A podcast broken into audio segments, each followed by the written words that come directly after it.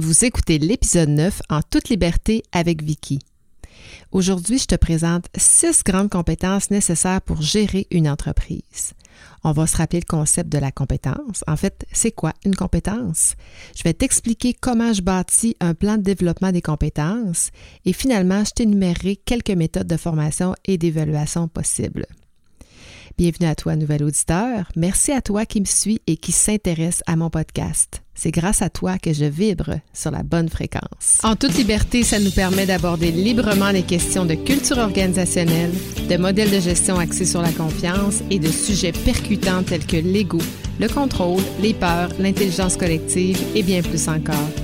En toute liberté, c'est aller au fond des choses pour sortir de nos zones de confort et expérimenter de nouveaux angles pour qu'une petite transformation s'opère. Comme personne, agent de transformation ou comme gestionnaire, je veux t'aider à te propulser vers des sommets qui te transforment. Merci d'entrer dans mon monde de liberté. Aujourd'hui, je vais être un petit peu plus dans l'aspect technique du sujet des compétences, mais tu vas voir, c'est pour une bonne cause. En fait, je te partage pas mal mes recettes que j'ai développées sur plusieurs années, sur les dernières années. Pour moi, le développement des compétences, c'est vraiment mon cheval de bataille des dernières années. Je trouve que dans les maisons d'enseignement, on a encore un peu un manque pour développer les compétences euh, nécessaires pour performer dans nos organisations, notamment les compétences humaines qu'on appelle les soft skills.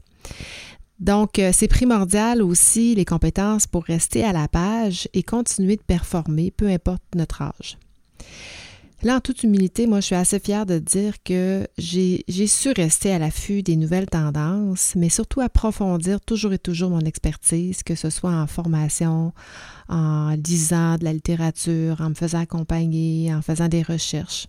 Et tout ça pour peaufiner mes outils puis mes interventions, mais aussi pour m'ouvrir à d'autres opportunités, d'autres horizons, notamment avec mes produits de formation, mais aussi avec mon podcast que je fais en ce moment.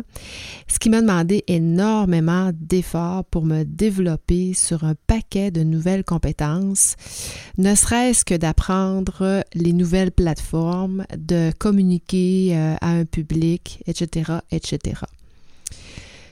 Si tu me connais, tu sais que ma majeure professionnelle, c'est d'accompagner les entreprises en transfert, notamment dans le transfert de direction.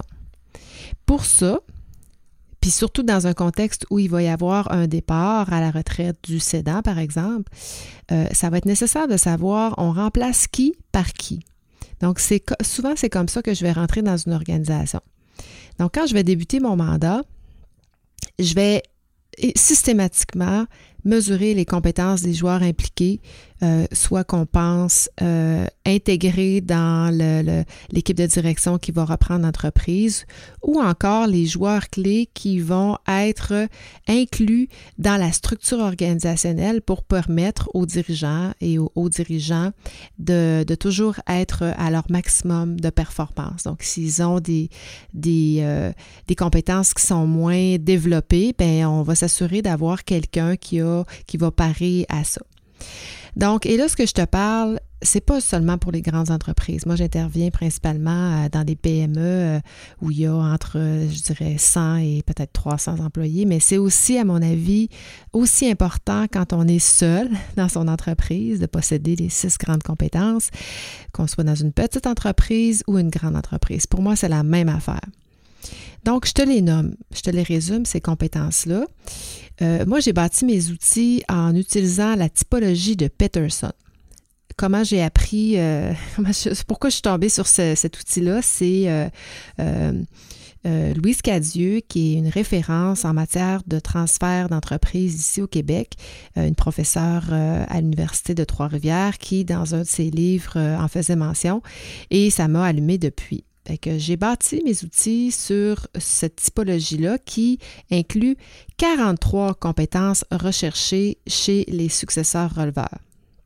Moi, 43, dans le cadre de, la réalisation de mes travaux, n'étaient euh, pas tous pertinents, donc euh, je les ai résumés à 37 grandes compétences qui se, 37 ben, compétences qui se euh, s'intègrent dans six grandes compétences. Donc, je, vais, je, les, nomme dans quelques, dans quelques instants. Euh, mais d'abord, j'aimerais qu'on revienne sur la notion de compétences. C'est quoi exactement une compétence? En fait, une compétence est formée de trois composantes qui, lorsqu'elles sont mises en pratique dans un contexte particulier de travail, vont conduire à la réalisation d'une activité. Donc, les trois composantes sont le savoir, donc toutes les connaissances, les théories, les techniques qu'on connaît, le savoir-faire, donc nos habiletés à faire, et le savoir-être. Alors, les six grandes compétences, je te les résume. Euh, puis là, ben, je fais ça quand même assez rapidement parce qu'il y en a 37 euh, qui, sont incluses euh, à travers ces compétences-là. Mais la première, c'est la gestion stratégique et direction générale de l'entreprise. Ici, on fait référence aux pensées stratégiques, la vision, la capacité à promouvoir sa, vision, à, à développer son réseau, à innover, à avoir le sens des affaires, le sens politique. La deuxième grande compétence, c'est la résolution de problèmes et la prise de décision. Tout ce qui est le raisonnement, la capacité décisionnelle, la rigueur, l'optimisation des processus. La troisième grande compétence, c'est la gestion centrée, euh, opérationnelle centrée sur les résultats. Là, c'est le bon fameux PODC qu'on connaît, l'organisation, planification, contrôle. On inclut aussi dans cette, cette grande compétence-là la négociation, la détermination, l'orientation résultat et l'orientation client. La quatrième, et non la moindre parce que c'est souvent une compétence plus difficile dans les organisations, la GRH, la fameuse gestion des ressources humaines. Donc, toute la capacité à déléguer, à responsabiliser, à mobiliser, à diriger, à coacher, à consulter, le courage de gestion, savoir gérer la performance, etc.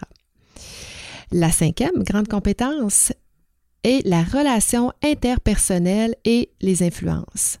Donc, on inclut là-dedans toutes ces capacités relationnelles, euh, la communication, la capacité d'influence, l'esprit de collaboration, la capacité à gérer les conflits, l'affirmation de soi, le dynamisme. Et enfin, dans les soft skills, la, cinquième relation interpersonnelle et influence et la sixième gestion de soi sont davantage des compétences qui sont reliées aux soft skills. On parle dans la gestion de soi de maîtrise de soi, de capacité à s'adapter, de capacité à s'introspecter, autonomie, euh, responsabiliser les gens, le sens des responsabilités plutôt, la créativité et la gestion de soi. Donc, gestion stratégique et direction générale de l'entreprise, résolution de problèmes et prise de décision, gestion opérationnelle centrée sur les résultats, gestion des ressources humaines, relations interpersonnelles et influence, gestion de soi. Ce sont les six grandes compétences qui, à mon avis, sont nécessaires lorsqu'on gère une petite, une moyenne ou une grande entreprise. Évidemment, une seule personne ne peut pas avoir toutes ces compétences-là, puis je te rassure, personne ne les a tous. C'est pourquoi quand on, met en place une structure ou on fait un plan de développement des compétences, bien, tout ça, c'est à prendre en considération. Je t'en parle dans les quelques prochaines minutes.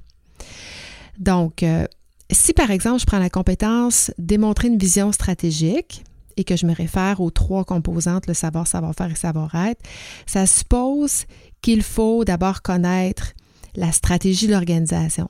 Donc ça, c'est le savoir. Ça suppose qu'il faut utiliser euh, des objectifs de travail avec son équipe. Ça, c'est le savoir-faire. Et ça suppose qu'il faut convaincre les membres de l'équipe du bien fondé de la stratégie. Ça, c'est le savoir-être. Je vais y revenir plus tard à cet exemple-là, mais je voulais vous démontrer qu'une grande, euh, qu'une compétence stratégique est constituée du savoir, savoir-faire et savoir-être. En fait, toutes les, les compétences le sont. On n'acquiert généralement pas une compétence si on ne met pas une connaissance dans l'action, si on ne se pratique pas notamment la compétence en gestion stratégique et direction générale. Ce que je dis à parce que dans, dans mes diagnostics, c'est toujours la compétence la plus faible parmi les six, mais c'est normal parce que si la relève, si l'équipe de direction n'a jamais euh, été dans des situations où ils devaient travailler sur la vision, ils devaient euh, avoir des grandes orientations, des pensées stratégiques, ils ne se sont pas pratiqués, donc ils n'ont pas acquis ces compétences-là. C'est la même chose si je suis une formation et que là, je suis en mode apprentissage de connaissances, si je ne prends pas ces connaissances-là et que je ne les transfère pas dans l'action, je ne pourrai pas développer vers une compétence. Ce qui m'amène à parler du plan de développement des compétences individuelles qui s'inscrit normalement dans un processus d'évolution pour répondre à un besoin futur de l'entreprise et de l'individu. Et ça, c'est en théorie, les besoins futurs. Ce que moi, dans un contexte où on va vers un transfert de direction, je suis sur, un besoin futur. J'ai du temps pour le faire. Mais trop souvent, ce que je vois dans les organisations, c'est qu'on est plus dans le ponctuel. Donc, on n'a pas fait de réflexion suffisamment en, en amont. Puis là, on est des pompiers et on réalise que on est dans des zones d'incompétence de certains individus et là, il faut développer leurs compétences. Donc, on est plus dans un besoin euh, actuel ou passé euh, non comblé. Une des conditions de succès du plan de développement des compétences, c'est la pertinence et la diversité des activités pour développer euh, un individu. Et là, si on s'appuie sur les différentes recherches euh, sur le sujet, il y a une recette que je trouve bien, euh, bien intéressante que je vous partage. On dit que dans un, plan de développement des compétences pour une personne, 70% de ses activités d'apprentissage devraient se faire dans le milieu du travail. Ça veut dire que ça consiste à intégrer des activités concrètes dans le cadre normal du travail. Et c'est là que les plus grandes compétences, c'est en le faisant que ça va, euh, que ça va se développer. C'est stimulant aussi, puis euh, ça permet, quand on est dans un, mode structuré et planifié, ça permet de développer des compétences ciblées. 20% des activités d'apprentissage devraient se faire par l'entremise de personnes significatives. Un mentor, un gestionnaire, un coach, nos pairs, etc., etc. Et 10% des activités devrait être de la formation formelle, c'est-à-dire en classe, en ligne, atelier, séminaire, etc. Je pense qu'en en, regardant, puis moi, je, trouve que c'est vrai que le 70 on, on a tendance à faire un peu l'inverse, en fait c'est qu'on va miser beaucoup sur les activités de formation formelle et on va moins planifier les activités d'apprentissage en milieu de travail. Et euh, je pense que c'est à prendre en considération euh, quand on a à porter ça ou encore quand on veut se développer personnellement, euh, c'est de demander d'être impliqué dans des dossiers. C'est là où on va se développer le plus. Par contre, il y a des, il y a des connaissances que le milieu de travail ne va pas fournir. Et là, c'est là où euh, les activités de formation plus formelles vont être, euh, vont être requises. Il y en a plusieurs des méthodes de formation puis de développement qui ont acquis leur lettre de noblesse dans les dernières années. Euh, notamment, elles sont en vogue parce qu'elles sont perçues comme efficaces et rentables et euh, elles sont faciles aussi. C'est efficace parce que grâce aux nouvelles technologies, euh, on peut faire ça en ligne, on peut développer des outils ludiques qui vont faciliter l'apprentissage. Quand on pense notamment à tous les apprentissages en ligne, euh, les fameux MOOC, formation en ligne ouverte à tous, qu'on on voit de plus en plus, qui sont très, très intéressantes et souvent très appréciées. Euh, il y a des capsules qu'on appelle de micro-apprentissage aussi. Euh, le coaching et les rencontres de, entre professionnels de co-développement ont aussi euh, fait leur preuve et sont de plus en plus euh, euh, utilisés dans les dernières années pour développer les compétences des individus. Puis moi, je trouve que c'est fantastique pour avoir géré, pour avoir animé des, des co-développements, autant pour les professionnels RH que pour les dirigeants. J'ai vraiment vu que dans le partage des pairs, puis à IRS, il y a vraiment beaucoup d'apprentissage et de constats qui se font, qui permettent aux individus de se développer professionnellement et personnellement. Je vous nomme quelques méthodes de formation je réinvente rien, on les connaît, mais des fois, c'est bon juste de, se rappeler qu'il y, en a plusieurs. Euh, on part euh, avec les formations diplômantes que tout le monde connaît, hein, les fameux parcours d'enseignement qui vont mener vers un diplôme, un DEP. Ben, ici, au Québec, c'est un peu différent en, Europe. Je connais un peu moins, je suis moins familière avec euh, les différents niveaux de, de, de, de diplomation. AEC, mais ici, AEC, DEP, les, tous les, toutes les techniques, les diplômes universitaires premier, deuxième, troisième cycle, voire plus pour certains euh, scientifiques. Donc ça, on les connaît bien. Formation en ligne, euh, ou apprentissage qu'on appelle e-learning asynchrone, euh, qui s'appuie sur les nouvelles technologies, sur Internet. Bien souvent, on peut les trouver, les acheter. c'est vraiment des, apprentissages interactifs qui peuvent inclure et qui doivent inclure. Si vous achetez une formation en ligne, assurez-vous qu'il y a des tests, qu'il y a des questionnaires, qu'il y a des exercices pratiques que vous allez pouvoir transférer systématiquement ou dès, la journée même ou le lendemain à travers vos, euh, dans votre D2D. Euh, formation par alternance qui est de plus en plus populaire aussi. On aime bien euh, embaucher des diplômés techniques qui font une formation alternance travail-études. Ça, c'est un moyen de développer un individu. Euh, formation à but pratique. Ça, je trouve ça intéressant aussi. C'est des interventions comme des études de cas, des jeux de rôle qui nous permettent de faire des constats, d'analyser, de faire des apprentissages. Euh, le fameux apprentissage sur le lieu de travail, le bon vieux compagnonnage qu'on appelle apprenti compagnon. Moi, mon père est issu et retraité en fait de, la construction, mais lui, pour lui, c'était la façon qu'il fallait développer un jeune, un compagnon, un apprenti, euh, qui pour lui euh, a manqué beaucoup dans les dernières années. mais bon, ça consiste à une activité où il y a un spécialiste ça peut être un supérieur, un collègue ou euh, une personne vraiment attitrée qui va montrer à l'individu dans la tâche. On a aussi toutes les mobilités, rotation de poste, affectation temporaire, mandats spéciaux, etc. Euh, et y a un que je trouve vraiment euh, intéressant, puis je suis bien placée pour, euh, pour en parler, mais je, pense qu'on l'oublie dans les méthodes de, formation, c'est tout ce qui s'appelle présentation orale, les exposés, les conférences, la rédaction d'articles, les déjeuners causeries. Pour moi, c'est vraiment de façon comme juste aujourd'hui, le développement des compétences. Euh, là, je suis en présentation orale à, travers mon podcast, mais il a fallu que je revienne dans mes notes, euh, que je me réapproprie mon contenu. Alors, euh, je, je, revis et mes, mes, connaissances refont surface. Donc, écrire des articles de blog aussi, il faut faire un petit peu de recherche. Donc, ça nous amène à apprendre davantage sur un sujet donné. Euh, il y a d'autres méthodes aussi euh, pour le développement des compétences. J'en ai parlé un petit peu tout à l'heure, le coaching, les groupes de déco-développement les comités de pratique sur lesquels on va échanger sur une thématique particulière, les séminaires, euh, les formations aussi de cohésion d'équipe. On va aller à Arbre en Arbre, on va avoir une thématique autour de ça. Euh, moi, je suis allée avec un de mes groupes faire de l'équi-coaching dans laquelle on avait un sujet qui était la gestion du stress. Puis après ça, on allait euh, travailler avec les chevaux et on allait voir notre leadership à travers la, la relation qu'on avait avec le cheval. C'était fantastique. Alors euh, voilà, on sait, on connaît plus de méthodes, euh, mais là on arrive à l'aspect de l'évaluation de la formation qui là est vraiment l'étape à ne pas négliger, mais la plus difficile, la plus ardue, mais la plus importante. Euh, je vous nomme quatre niveaux d'évaluation de la formation selon le modèle de Kitzpatrick et Kitzpatrick. je trouve très drôle, en 2006. Il y en a quatre des niveaux d'évaluation. On évalue les résultats dans un premier temps. Est-ce que la formation a permis d'améliorer la productivité, les ventes, la qualité, le service à la clientèle, etc.?